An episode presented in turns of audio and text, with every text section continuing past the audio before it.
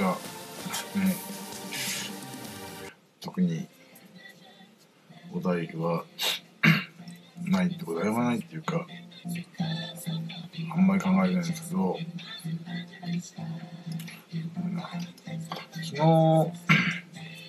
えっ、とツイキャスで話させてもらった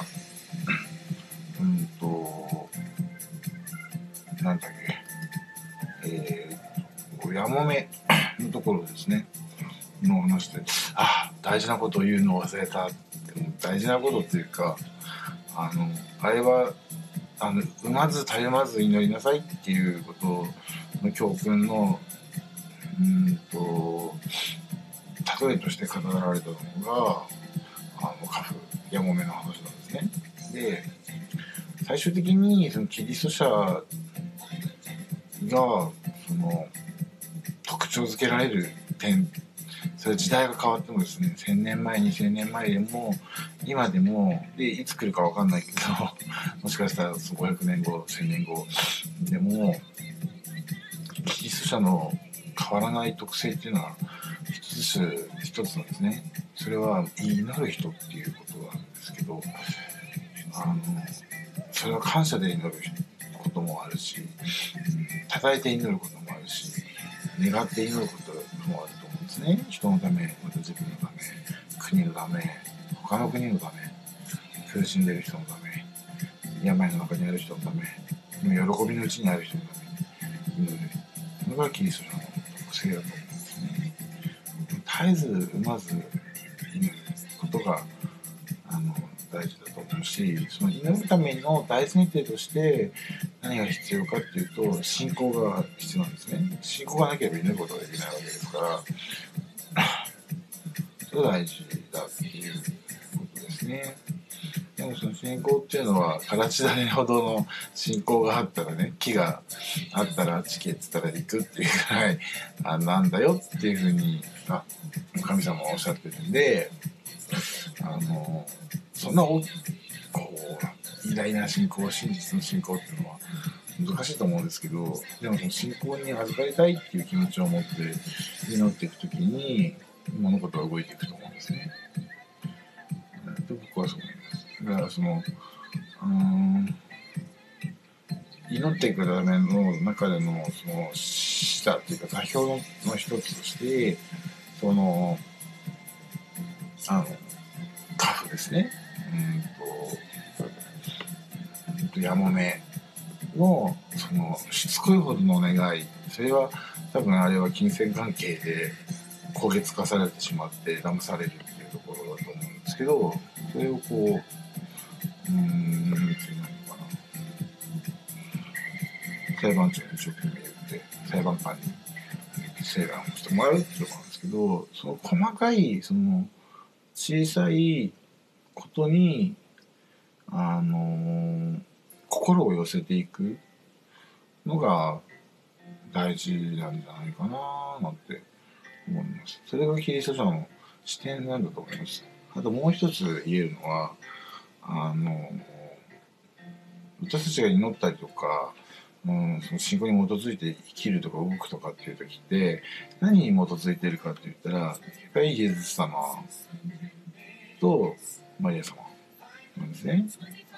生涯にわたって繰り返される私たちに対する問いが「ではあなたは私のことを何者というのだ」っていうような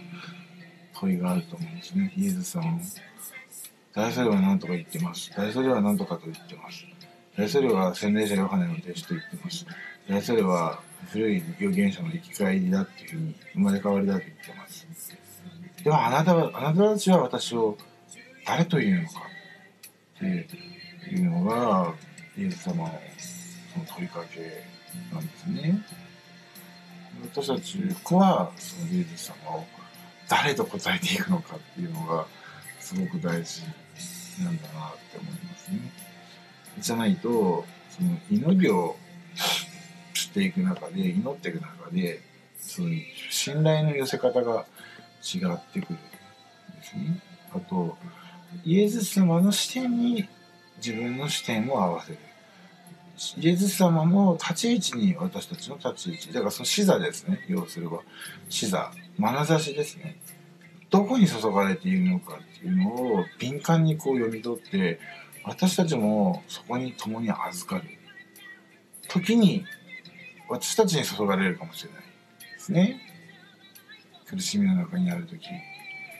差別の中にある時暴力にさらされている時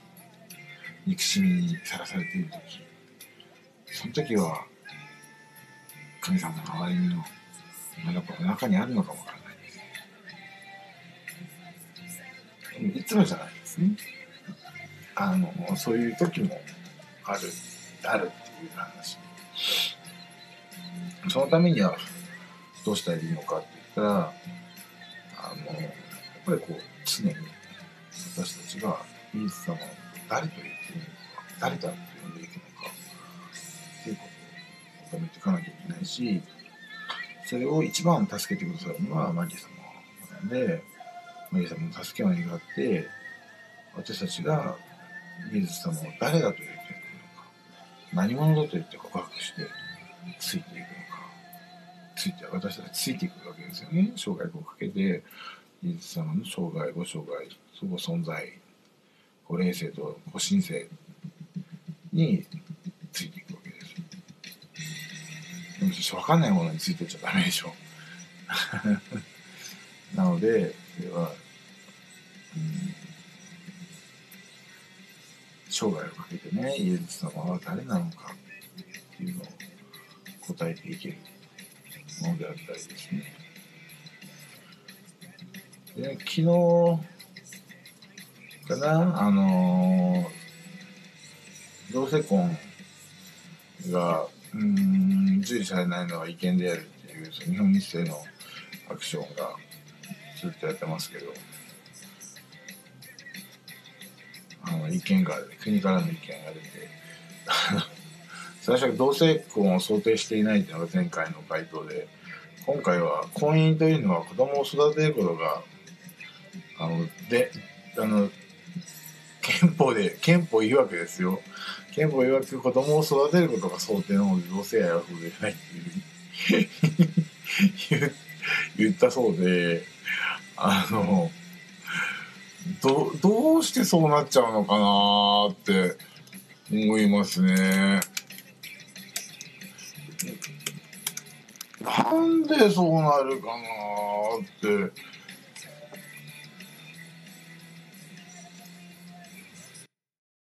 まあもちろんいや一番簡単な話はその同性婚の話を今できないっていう国がねっていうだけの話でしょなぜかっていうといや一番今がすごいシンプルな話なのはだけどその選挙前のそのバタバタした時期で次今度総選挙あるとかっていう時にのタイミングであの与党や野党があの連立で民法の改正案を提出したけど、まあ、棚ざらしにされてるってあの枝野さんは言うけど当たり前の話ですよねあの時期に出したら。あの選挙前で2年経たないうちに解散総選挙あるっていう時に民法の改正案をね出してその前にその夫婦別姓選択的夫婦別姓のことだってたざらしにされているんだからその審議されるはずがないっていう話なのね。それは結局じゃあ野党のパフォーマンスなんだなあれはなぶっちゃけな。ってなってきてしまったらそこでなんだろういやちゃんとやってくださいっていう声をもっと上げていかなきゃダメなんだと思う。なぜかっていうとそのか今日本のその司法行政なんだあとなんだっけなんだっけ、えー、と司法と行政と立法か、えー、ってで三権分立っていうでしょ？は分立しないんですね。完全に依存して安倍に依存しているわけですね。なぜならば一番わかり最近僕らの地域で言えば分かりやすいのは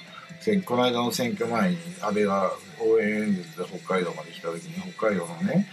うんと活動家たちがやつ飛ばしたわけですよね。引っ込めとかっつってあれ。やった時に道径が動いたっていうあの選挙の時って例えばそのベンチをベンチに向かって石をぶつけるとかベンチを引きずり下ろすとか暴動を起こすとかっていう時は警察が出てその選挙を、えー、っと妨害罪でね捕まるっていうのはおかしくないんですけどそれに当たらないようなことをしてるのに今要はヤジですよね。ヤジ飛ばしただけで統計が出るっていうのはしかもそれ推測してていたわけでしょ？同系がそこにね。何百人も集まってるわけでもないのにいたわけでしょ？もうそれはあらかじめ声をかけていたっていうのに他ならないし同系からもその行政に対してその何ていうのかなおもんぱかったっていうか忖度したっていうか、まあ、断固まあ断固だわけどお金が動いてるわけでもないからあれだろうけどしたわけですよね。すごくみっともないことだと思うし、三権分立に反している。近代の民主主義政策からは大きく外れてるんですね。で、今その同性婚のその違憲だっていうので、国がね、えっ、ー、と、違憲ですっていうふうに言ったとしたら、うんと、先日あったそのあの民法の改正案は早急に審議されなきゃいけなくなってしまうしであの自民党が忖度したわけですねとある人たちっていうか、まあ、ゲイの活動家たちにその会見に賛成する一定数の人数を、えー、集めることを条件でその憲法の文言を変えるっていうふうにその行政から両者に変えるっていうすぐに変えるっていうその代わりその同性えっ、ー、と会見に賛成するあの確かな基盤票を持ってこいっていうような忖度があったんですけどもう崖でちまったんですけどそれ聞いた時に。あのそういうことやってるからうんと今裁判やってもそういうあのバカじゃないんだからそんなバカみたいな答え出すわけないわけですよ。裁判官だってそこそこ頭いいわけでしょ。だから「は」っていう答えを出すっていうのはそうじゃない力が働いてるっていうことですね。要はねうんそれがすごくなんか残念っていうかなんでそうなっちゃうかなみたいな思いますね。なんで、うん。なんでそうなっちゃうんだろうなって思います。難しいところですね。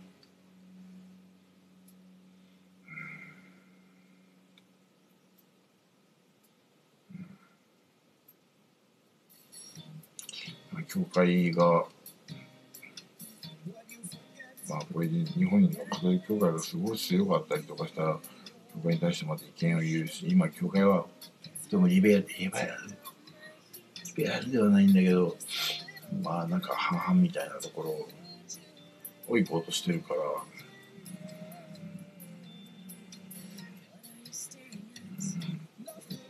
まあ、まあ、しかるべき答えっていうか、あるべき状態みたいなのをね、あの、示してくれるのかもしれないかな。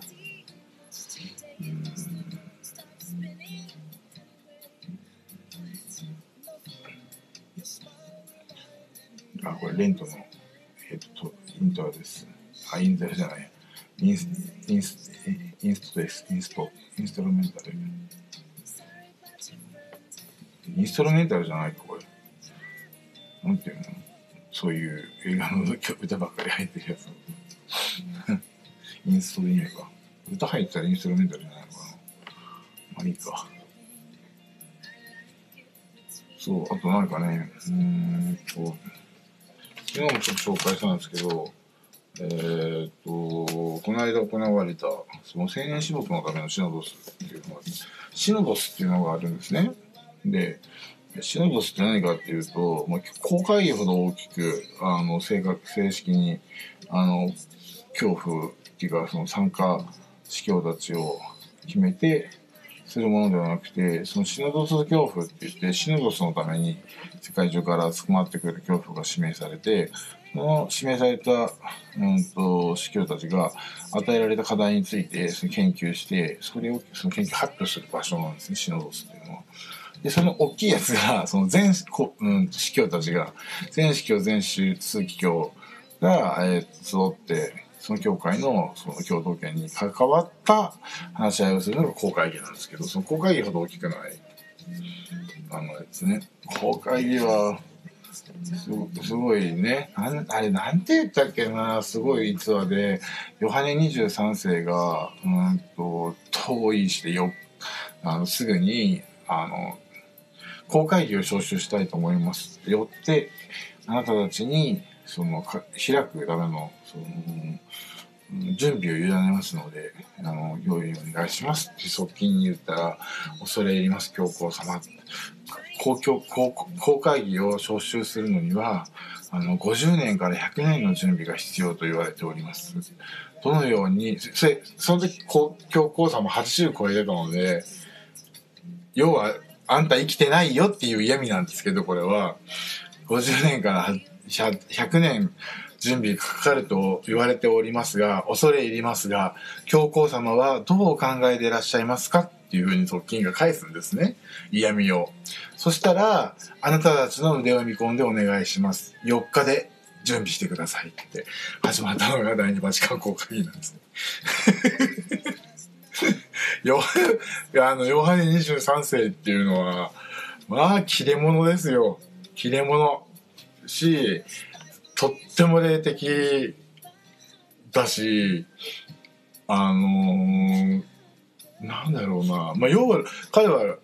イタリアの、その、司教団の中の高官であったんですけど、もともと。で、その、ピオ12世の意向も十二分に組める。けど、年が行き過ぎてる。っていうことですよね。その、あ、そうそのヨハネ20世、これちょっと全然いつもこの話しないから面白いかもしれないですけど、教皇様の選挙って、あの、コンクラーベって言いますよね。で、うんと、選挙権を持ってるのが、うんと、枢機卿なんですね。で、非選挙権っていうのは実はキリスト、キリストじゃなくても、よかったですよ。アングロジュースなんていうのは、あの、司教に任命されていいから、慌てて占領受けだっていう不思議なパターンがあるんですけど、あの、そんなこともあるんですが、あの、ヨハネ23世は何がすごいというと、その、教皇を選挙するときって、うんと、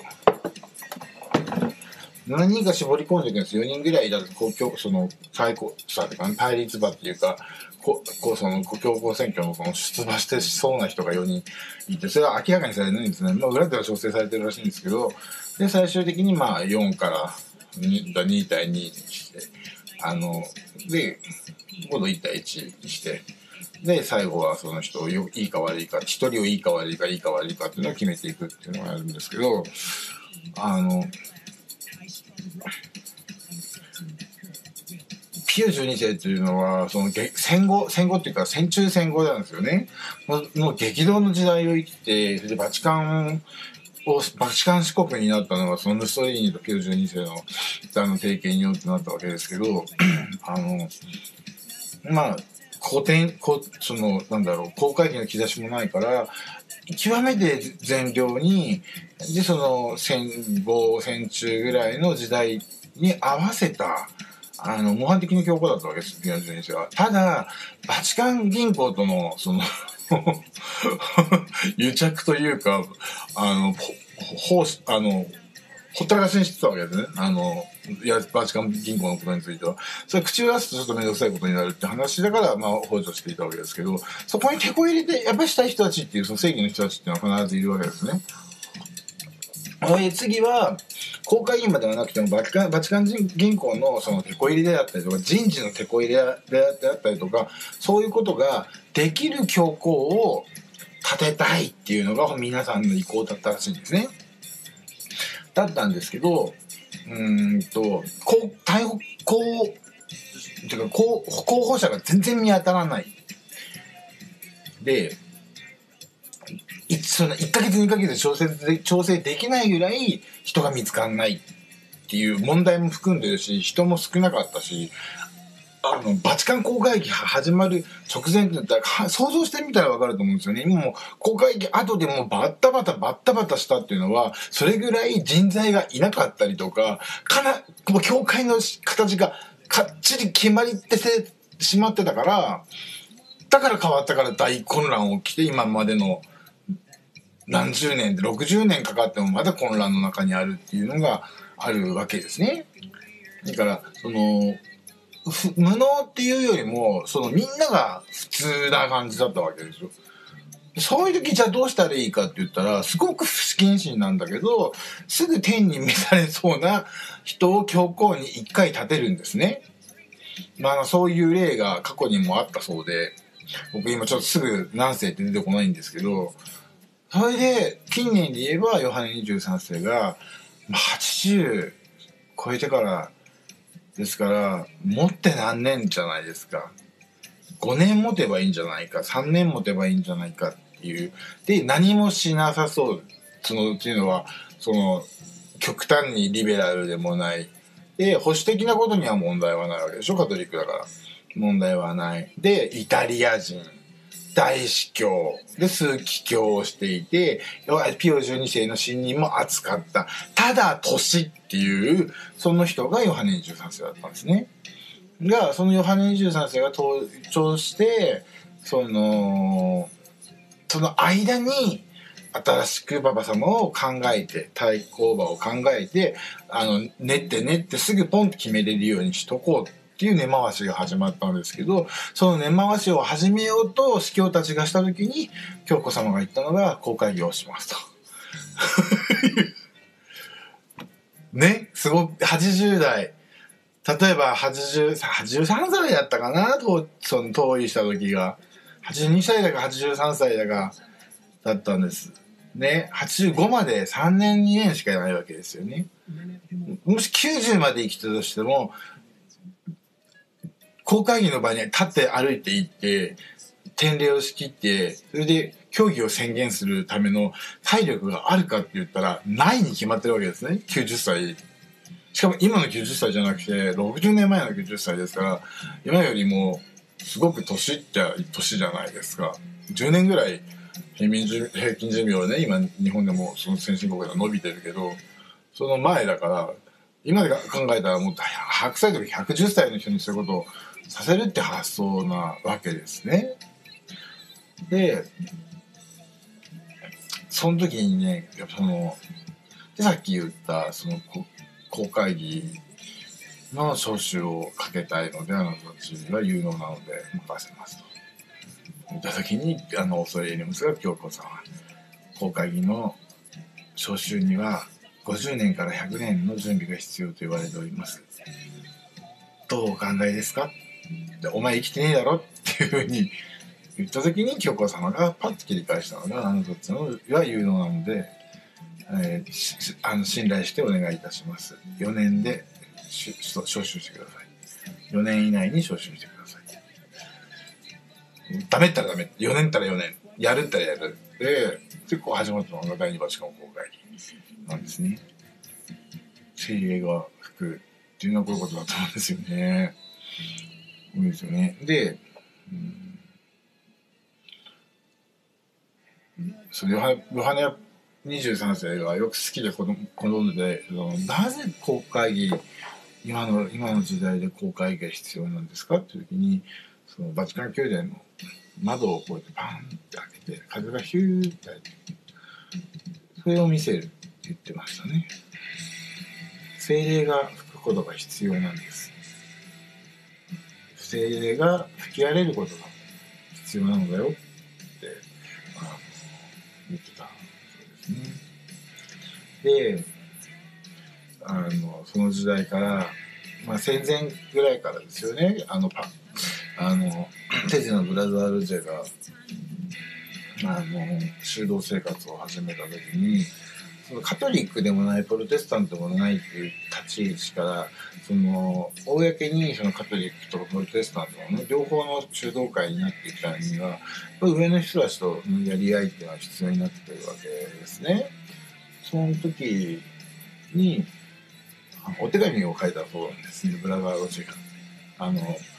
ヨハネ23世。まあまあ聖ヨハネ23世ですけども今で言えばね。ヨハネ23世にそのおはがきを書いお手紙を書いた。で交換からその先生から手紙来ておりますっていう時もその時もパンって窓を開けて「ああ教会の春だね」先生じゃあ教会の春だなっていうふうにおっしゃったっていう。あのすごい感性のみずみずしい教皇様だったそうです。僕なんかね尊敬しててあの家庭祭壇の中にヨハネからヨハネ23世のあの生物付きの護衛をななんか直してあるんですけど僕尊尊敬してるんですすごくヨハネ23世。あのバランス感覚がいいとは言い難いんですけどうんとうんバランス感覚は良くないけどみずみずしいんですよね感性が。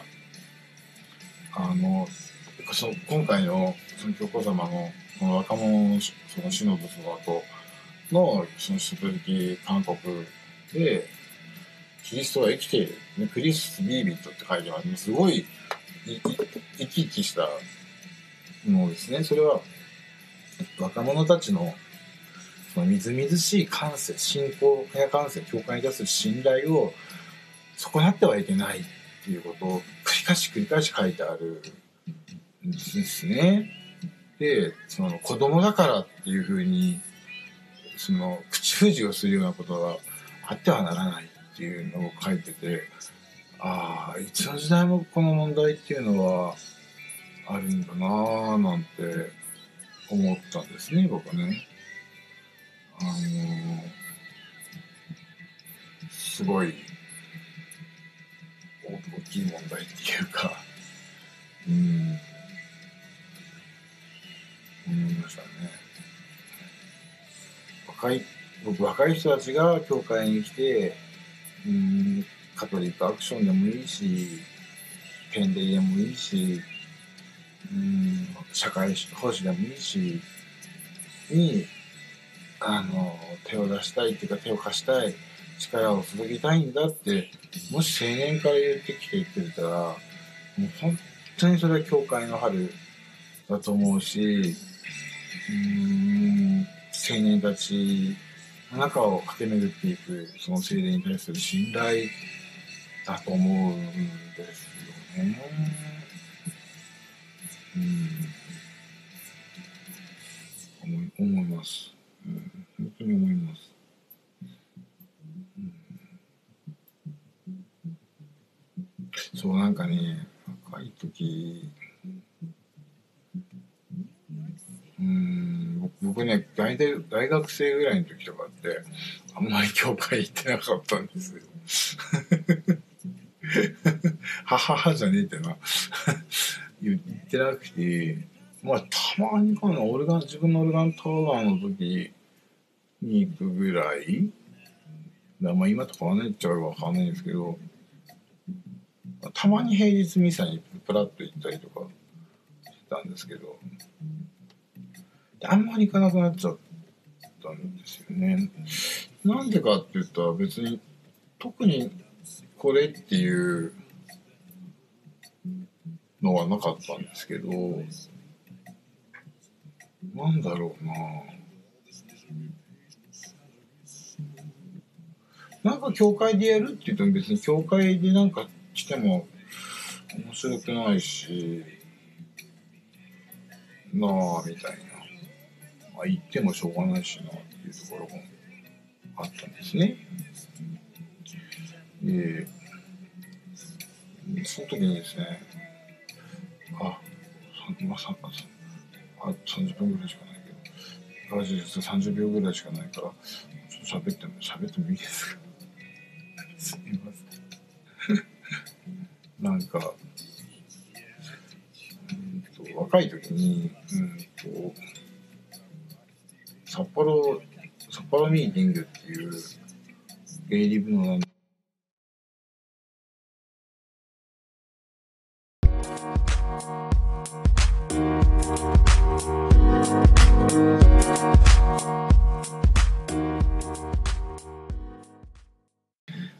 札幌ミーティングっていう、まあ、ゲイリブの団体があったんですね。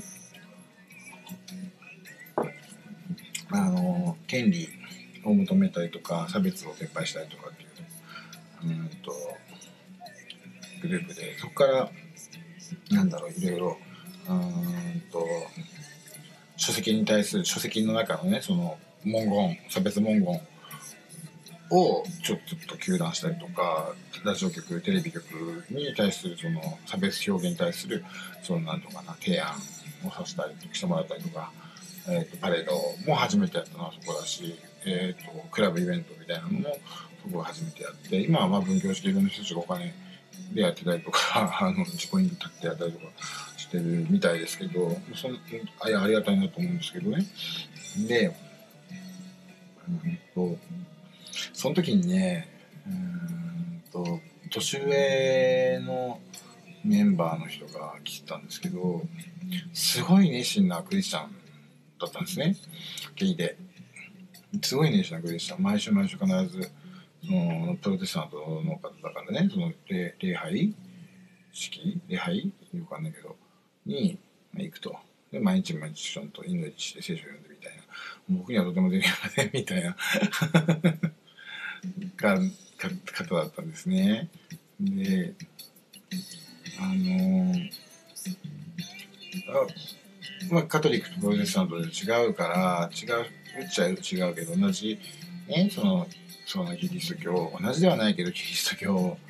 信者だからって言って可愛がってはくれたんですよねよくねご飯食べさせてもらったりとかうんとうんまあ、一緒に飲みに行ったりとかっていうのはあるんですけどただ脱然そのなんていうか絶縁しちゃったんですけどね僕はその人と。えななぜ絶縁したかっていうと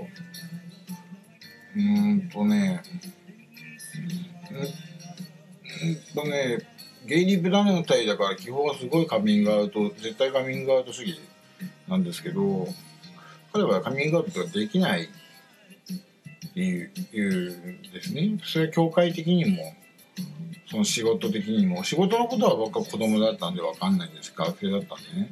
分かんないけど教会のことはちょっと分かっちゃったんですよちょっと分かったちゃったんですね。だからそれを理由にできないって言われたらあの何とも言えないですよね。あのそうですね。としか言えない。けどそうですねってそこで布団をかぶって寝てしまったらずっと寝たままなんですよね。そこで布団引っ張かされて服まで引っ張かされるかもしれないけど声を上げていくところにちょっと問題っていうのポイントがあるわけですよ。運動家としてはね。当時のね。今なんてカミングアウトなんていうのは学生でも誰でもすることにするけどまあいいか悪いかっていうのは置いといてあって僕は別にいいと思うんだけどねそれは本当のこと喋って何が悪いって話だからなんだけど僕別に責めてるつもりなかったんですけど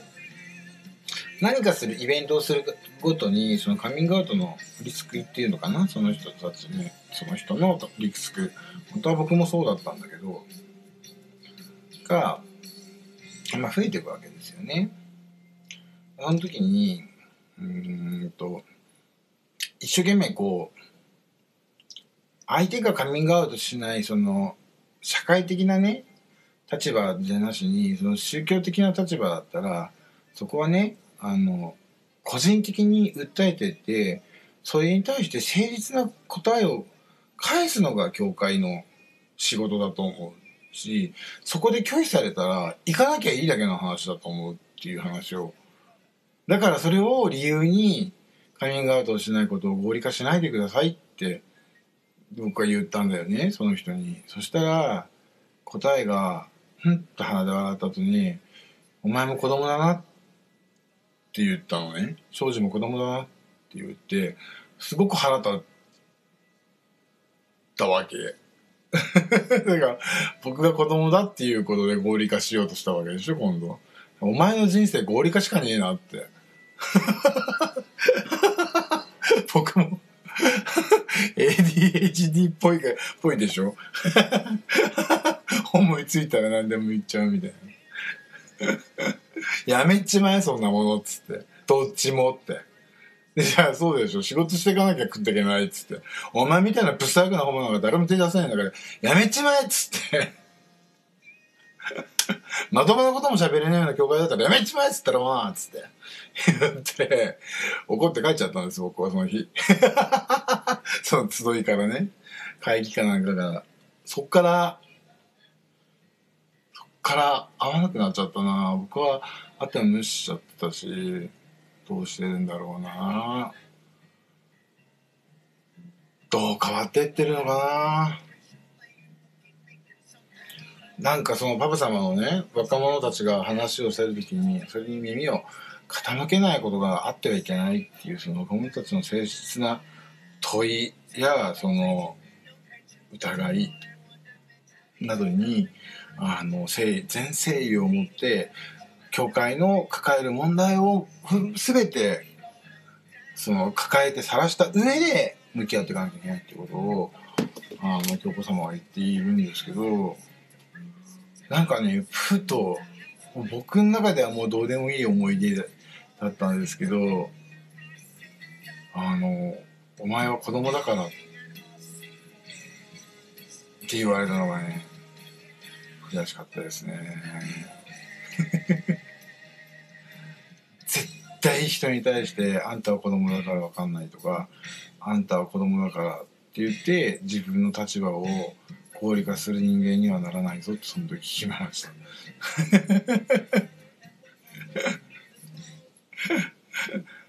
本当に。って言って、お前は何とかだから、その人の属性ってあるじゃないですか。僕にはないですね。しかもね。当たり前の話だけど。お前は女だからとか、ね、お前はレズビアンだからとか、お前はトランスだからわからないっていうようなことは、決して口にしないで、もう死ぬまで絶対口にしないで生きていこうって、その時誓ったんですね。まあ、誓って、いやすごい言葉が今。あの、あの、その時誓ってよかったなって思いますね。悔しかったですけどね、ガキだからわかんないって言われて。ガキだからわかんねえって思う。まあ、カミングアウトの一つのまともできない大人が何者言ってんねん、この野郎っつって。お前のよう大人って何よ、この下手れっつって。なるじゃないですか。まあ言ったんですけど、そうやって。口悪いから 誠実に物言ってね、問い返してくれないような教会なんて、ただのハリボテなんだから行く必要ないんだってっていう話をしてて、言う、自分が言うのはいいんですけど、そこでね、その、実は僕も心の中ですごい不安があって、教会の中で言えるだろうか、言えないだろうか、とかって、そっからかな、あんまり教会がなくなっちゃったの。うん。そう。で、あのー、なんだろう、それ超、超個人的なことでやると喋ってたのすいません、なんか面白くない話なんですけど、あの当時にね、うんと、テレビ塔のところにある札幌北港協会って日本キリスト教団札幌北港協会えー、コングリゲーションの、協会なんですけどあの回収主義っていうか回収派のねあの同志社とか持ってる学校学校やってるところのね教会なんですけどそこにあの岸本先生っていう先生がいらしてまあ切れて、切れ者なんですよ。切れ切れなんですけど、あのー、面白い方だなと思って、お説教を聞きに行ったんですね。プロテスタントにね。だから、すごい難しいんだけど、すごいいいことを、うん、いいことを先生が後からね、君はよくいいことを、先生いいお話でした。いいお説教でしたとかって言うけど、いいってなんだいとかって言われて、何かってのは言えないんですけど、あの、人が話題にしないことをちゃんと話題にしてくれるとか、人がそっとしておきたいことは、そっとしておきたい理由をちゃんと言ってくれるっていうこと。で、あえて隠してるようなこととか、あの、つまびらかにしなきゃいけないことで、それに手つけられてないものにはきっちり手をつけていく人なんですよね。うん。で、その、つまびらかにできないことが悪いわけではなくて、しないこと、あえてしないこととか、しないことに、してないことにさえこう無自覚なことに問題があるんだっていうところで、それつつまびらかにするかしないかの問題が大事なわけではないみたいなね。まあ、だから超個人主義ですよね。で、それがちょっと心地よくて、しばらく通い詰めていたことが実はありまして、公共会。えっ、と、一度ですね。だから、うんと、1996年、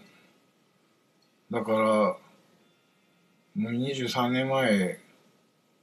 ですかね。ですね、そのぐらいに、えー、っとですね、クリアスタディーズ96っていう本が出まして、まあ、クイアの、日本中のクイアの人たちが、うんと、論文とかエッセイを載せてる本なんですね。で、私それにですね、恥ずかしくもですけど、えーと、地域社会におけるゲイアクティビズムっていう論文を書きまして、小論文も書いて掲載しておりますのね？で、その著者禁影のところでもこの写真が載るわけです。で、当時、その、たね、あ、種子ちゃんは、えっ、ー、と、テレビ塔のその真横にあった、うん、特区協会のその横で今なんか飲食ビルみたいになってるところはあそこ昔紀ノ国屋だったんですけど紀ノ国屋書店だったんですね。なんか古い札幌の人あるあるでしょああやっぱあったみたいな。地下に雑誌のやつだけまだ残ってるんですよね確かね。ででそこにまあお置いてあるじゃないですか。そのクリアスタディーズ96っていう本が置いてあるんですけどそのその岸本先生っていうのがめちゃめちゃ本の虫であの牧師室にいるより紀ノ国屋書店にいる時間が長いんじゃないかっていうぐらいずっと本を物色しては買って読んで物色しては買って読んでみたいな。で下手したら一冊読んじゃって買わなくて済むみたいなぐらい、まあ、読むのも早いしもうとにかく活字大好き大好きであのやるんですね。でその時になんと僕知らなかった自分で 自分が載っけ、自分の文が載ってる本をね、本屋にチェックしに行かない自分も自分なんだけど、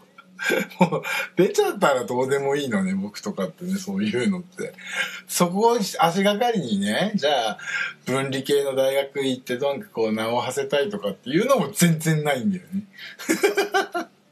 音楽やってたし、その時。んで、オルガンの練習がなんかをなんかさせてもらってて、あ、別に11畳でもできるからよかったんですけど期待あのこのオルガン結構いい音するからオルガン借りたりとかしてやってたらあの岸本先生がふーって入ってきて「でもこんにちは」とかって「見たよ高松君」えって何がですか?」って言ったら「いやあのクイアスタディーズ96っていう本投稿してるだろう君は寄稿してるだろう」って言われて「あ」ってカトリックじゃなかなくてよかったって思ったけど、その時にね、教会が、いや、カトリックでも言ってるんだけど、あーってなって、バレた。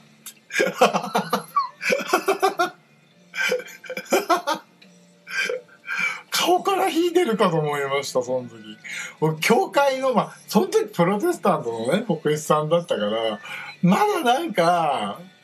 行かなくてそのままミサ行く、ミサに行ってればいいからぐらい、一瞬にしてそんなこと考えたりとかするのね。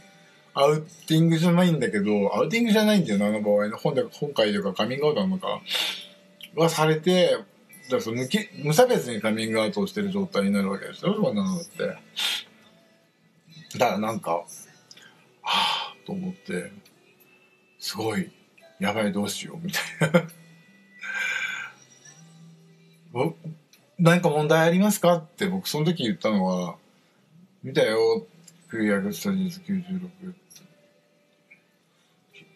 なんか問題ありましたか？っていや、ないないない、ないけど、一声かけてくれればよかったじゃないか。で、どうしてですか？って、それ、それは書くなとかそういうことですか？って言ったら、いや、違う違う違う。そうじゃなくて、もし、他のね、信徒がそれを見たときに、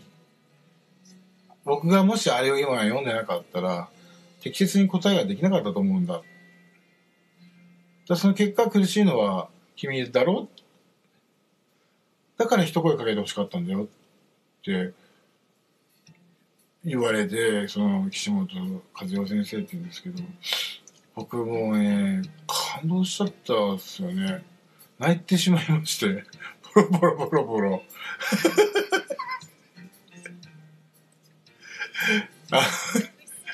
ゲイで、キリスト信者で、こんなに大事にされたのは生まれて初めてです。ありがとうございますって言ってね、ボロボロ泣いちゃったんですよ。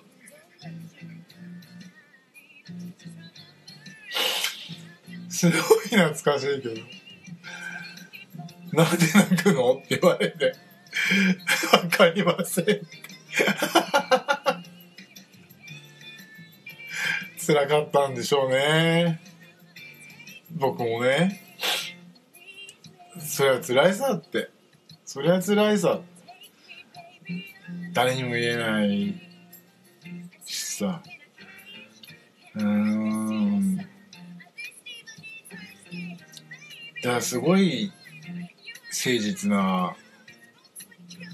先生で牧師さんで、その当時その僕の周りのあのゲイの活動青年たちの中でその洗礼を受けるっていうのとあとキリスト教徒の新そのゲイレズビアンゲイが、出てきてその自分の教会ではなくてカトリックだったら11条教会プロテスタントだったら方向教会に行くっていう ちょっとちっちゃいムーブメントがあって片手もないぐらいの人数の LGBT の青年層が集まってたんですねそれぞれ教会に。うんでうん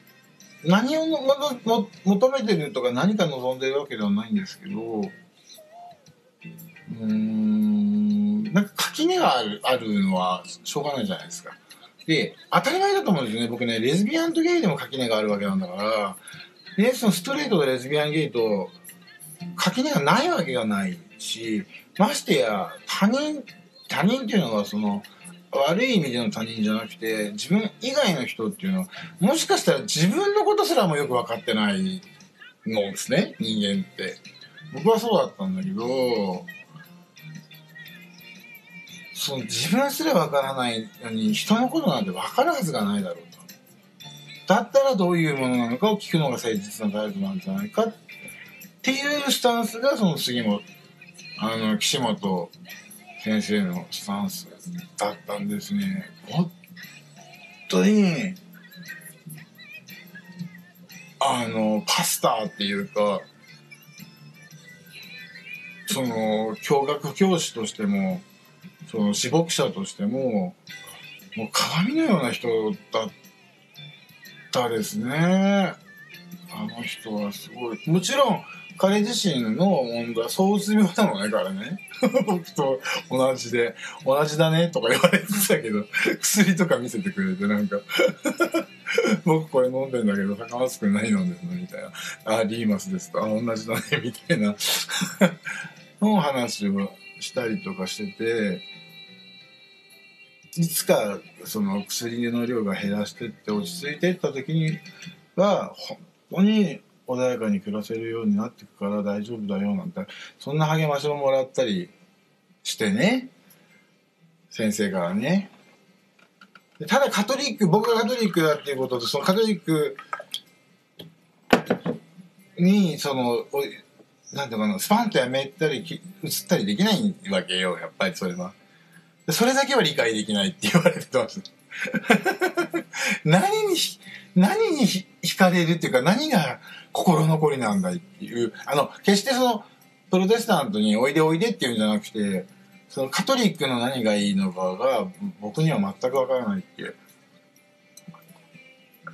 先生はおっしゃっていて。そうですよねみたいな。ねまあまあだって生え抜きのだって回収派の人だからでもこっちもこっちでカトリックだからしょうがねえだろうと思ったりするんですけどすごいうん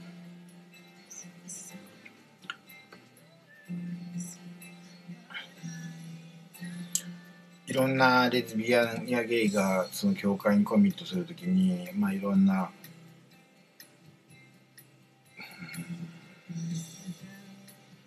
のことがあってとあるレズビアンのカップルがもうその人たちはお付き合いしないし、まあ、消息不明だからど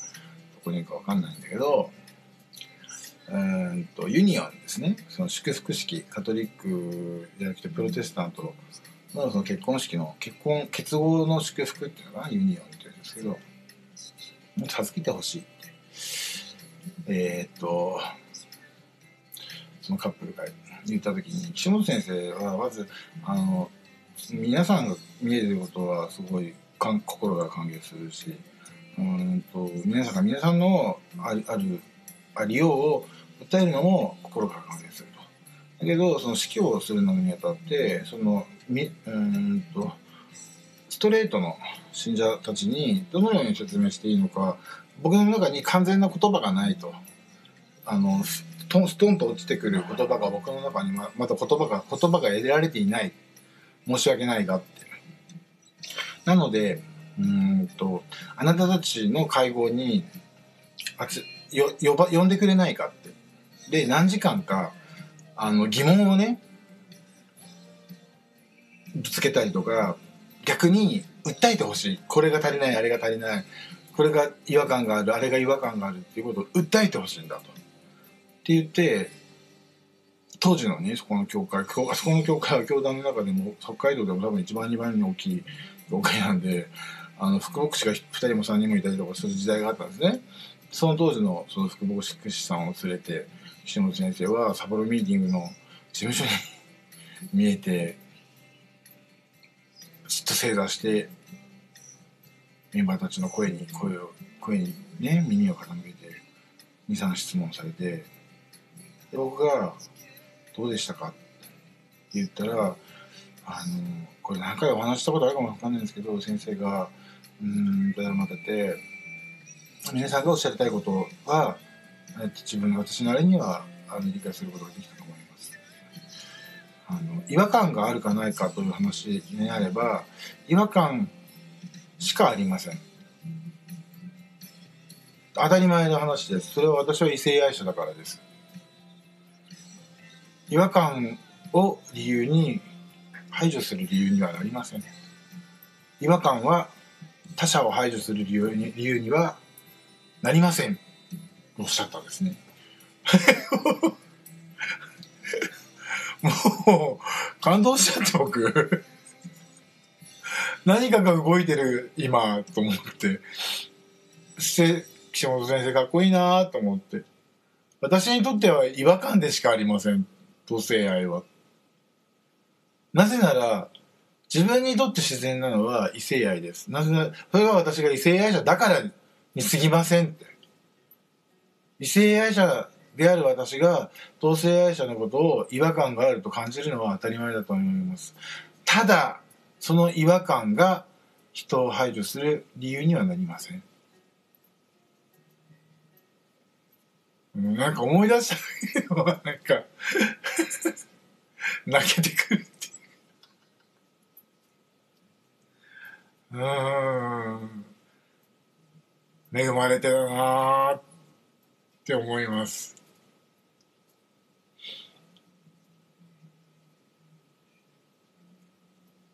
それで結局ねその結婚式はできなかったんです。その教会の人たちに反対されて。あとね本人たちももう片方は強くそこの信徒だったんだけど片方は違ったのでうまく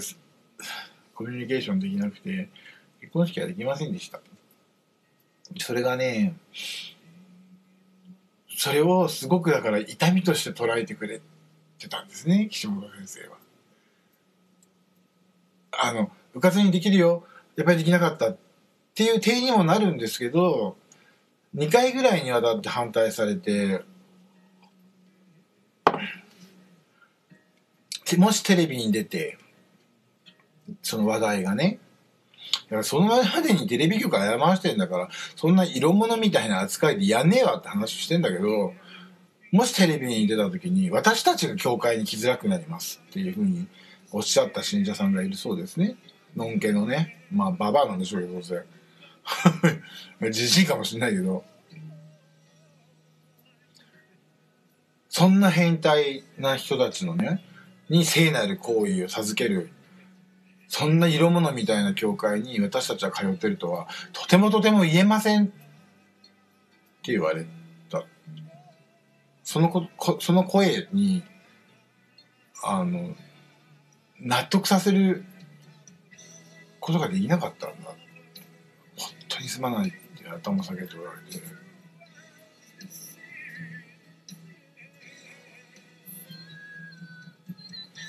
まあ、しゃあないかなとは思いましたけど。うーん。ねえ、そんなこと言ったってなんか何年か前にいた、あれなんか、レズビアンだろっつって。福牧師みたいな。まあいいけどさ。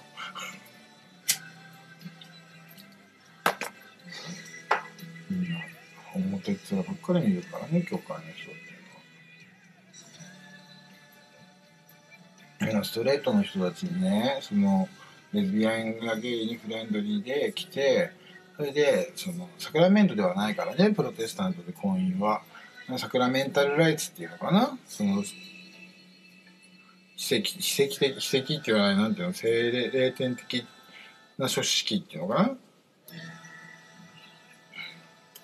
聖公会でいうとかの聖典的書式ね。を授けるっていうことが自分たちが教会に行けなくなる。原因になる。言えなくなりますって。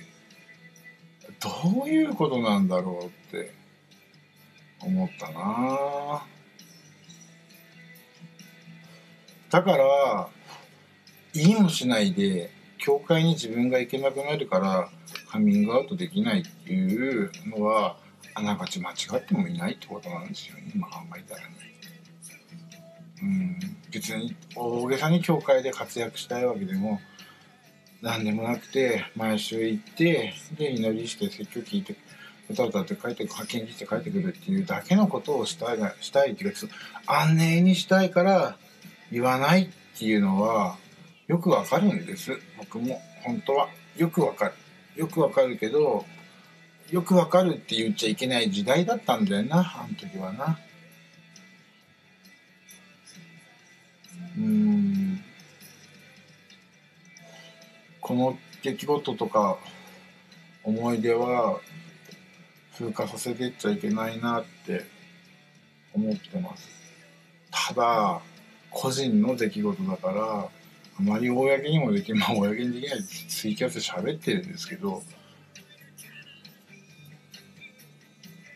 多分教会の議事議事録を引っ張り出していったらその26年23年前かのその出来事として残っていると思います。